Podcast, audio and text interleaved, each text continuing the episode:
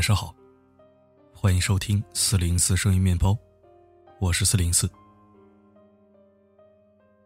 这世界上没有绝对的正义，所谓正义，只是站在了所谓的道德制高点上而已。正义，只是化了妆的、隐藏的更深的邪恶而已。其实，正义和邪恶没有明显的界限。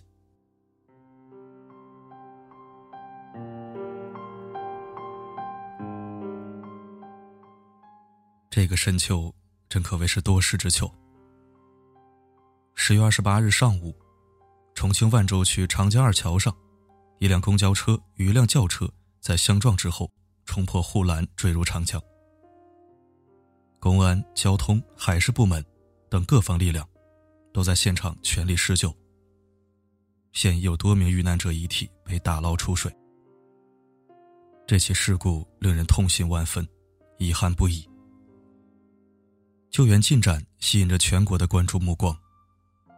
事故的责任与教训，理应在真相查明之后得到总结与反思。但是，在真相未明之际，事故现场之外的舆论场，却上演了一出剧情反转戏码，让人倍感凉薄。事发当天，各大主流媒体的报道是这样的：事故的发生。是因为轿车女车主驾车逆行导致。评论区的情况想都不用想，自然是铺天盖地的对女司机进行了掘坟式的炮击。当时在微博上我看到了这一幕，但是没有参与批判，也没有过多跟进，只是感叹事故凶猛，希望遇难者尽可能的生还。关键是，就算是这名司机的责任。骂死他就能时光倒流了吗？就能改变事件的结果吗？今天，有媒体公开了大巴车坠江前正面撞击视频。我们看到这名女司机是正常驾驶的，是大巴车突然从斜对面侧滑而来，把小轿车撞了个一百八十度大转圈，然后冲破护栏坠入桥下。没错。这名已被控制的女司机是被冤枉的。她头上顶着一口大黑锅，在局子里蹲了好几天。今天有官媒披露，该名司机已被释放回家。还是有必要说一下啊，女司机确实是无辜的，但是开车穿高跟鞋也是极其危险的行为。我相信这一波气势汹汹的网络暴力，有一半的原因。是看到了他穿着高跟鞋，所以这口锅就实实诚诚的扣在了他的头上。他的违规行为被处罚、被批判，一点不冤。但是他被媒体强加罪名、游街示众，被网络暴力肆意无差别攻击，确实有点冤了。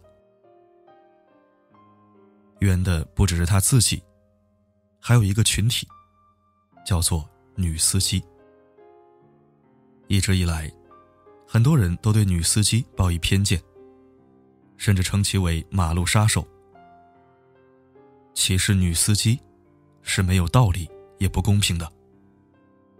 但是这种歧视一直得不到抑制，因为网络上有不少人以挑战常识为乐，其中还不乏名人大 V。常识要求不能搞歧视，但他们偏偏无视常识。一是为了体现其能言善辩、敢怒敢言；二也是为了博取眼球、谋取流量。殊不知，在容忍歧视的舆论土壤中，发生这样打脸的闹剧，是迟早的事情。某些人是否被打脸，脸有多疼，跟我没关系。因为也不是我的脸，但这种傲慢与偏见、狭隘与鲁莽，真的让人感到一阵阵的寒凉和气愤。昨天，主持人李咏去世的消息，让很多人感到悲痛和惋惜。我也写文章缅怀了这个在我童年记忆当中占有一席之地的重要人物。留言板上满是哀悼痛惜之词，却还是出现了一条比较有趣的留言：“你这是在消费逝者吗？”我一直努力的提高境界，磨练心性，但我终归还是个凡人，很难做到时刻都心如止水，包容万物。所谓忍一时，越想越气；退一步，越想越亏。我回复了这条留言。今年逝者多了去了，我只写了李咏，因为他代表着我童年记忆的一部分。当红明星结婚这么高流量的热点，我都没有追逐，我会去消费逝者吗？或许心术不正的人，总是喜欢以最大的恶意揣度他人，看待什么事物，都是阴谋论至上。随后，他自觉删除了留言，不知道是被戳到痛处，还是自惭形秽、无地自容。李勇去世的消息。无疑已成为近期舆论热议的重点，而就在昨晚，他的女儿又被骂上了热搜。一群站在道德制高点的网民，去指责一个刚刚失去父亲的十六岁女孩，只因为她在父亲去世的前两天还发了自拍，没有公开表示过悲伤。这不是法图麦第一次遭受网络暴力。在他很小的时候，就经常被人嘲笑长得丑，甚至被某些网友评为最丑星二代。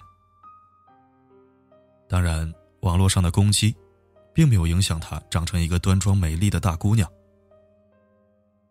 但是这一次，圣母、杠精、键盘侠们，似乎是取得了胜利。法图麦删除了过往的大部分微博。只留下了寥寥数条。我不敢想象，这位刚刚失去父亲的女孩，看到那些充满恶意的言论，她的心情是怎样的。更不敢想象，一个人究竟出于什么样的动机，会丧尽天良的在一个痛失亲人的孩子的伤口上撒盐。你怎么知道他的父母是否跟他提早做过亲情深处的沟通？他是否和爸爸有过什么约定和承诺？比如说，不管怎样都要好好活下去，不要过于悲伤。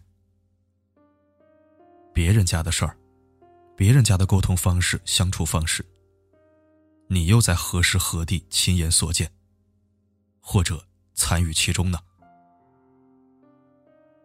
亲人离世。是这世间最令人痛心的事。既然自己不是悲剧的主角，也不愿意尝试感同身受，那么凭什么上蹿下跳、指手画脚，在一个注定万分悲痛的孩子面前阴阳怪气？仿佛对他说：“哼，你好像不够疼啊。”如果说法图曼有错的话，那他就错在。没有像某些虚伪的戏精那样，向世人展示他的绝望和脆弱。就连李勇的昔日好友周立波，都被气得在评论区直爆粗口。只因为他发文悼念老友，一群满身酸臭的喷子，就在其微博下面说他蹭热点。如果今天我的文章主题，又是围绕着李勇女儿遭遇网络暴力来写，我想又会冒出一些人说我继续消费逝者了吧？不不不，我这人还真不爱消费名人轶事。我最喜欢消费的，就是你们这些污染空气的键盘侠。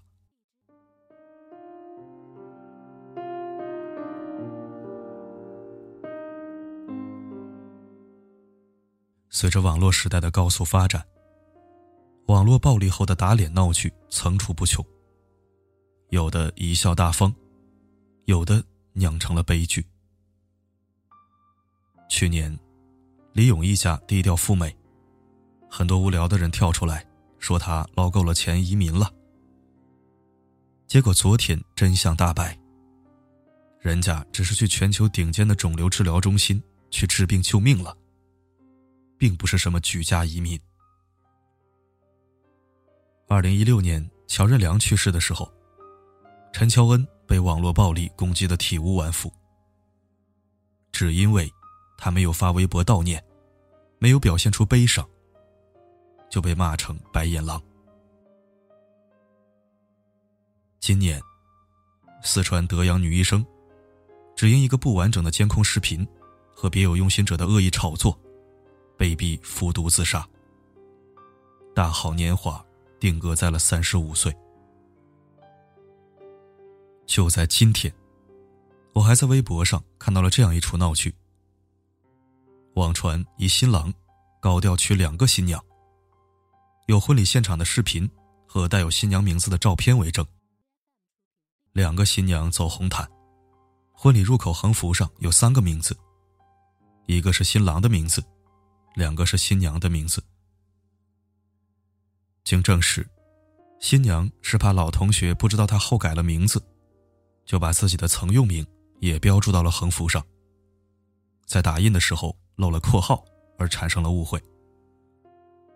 网传的婚礼视频也是移花接木，不是同一场婚礼。视频里是有两对新人结婚，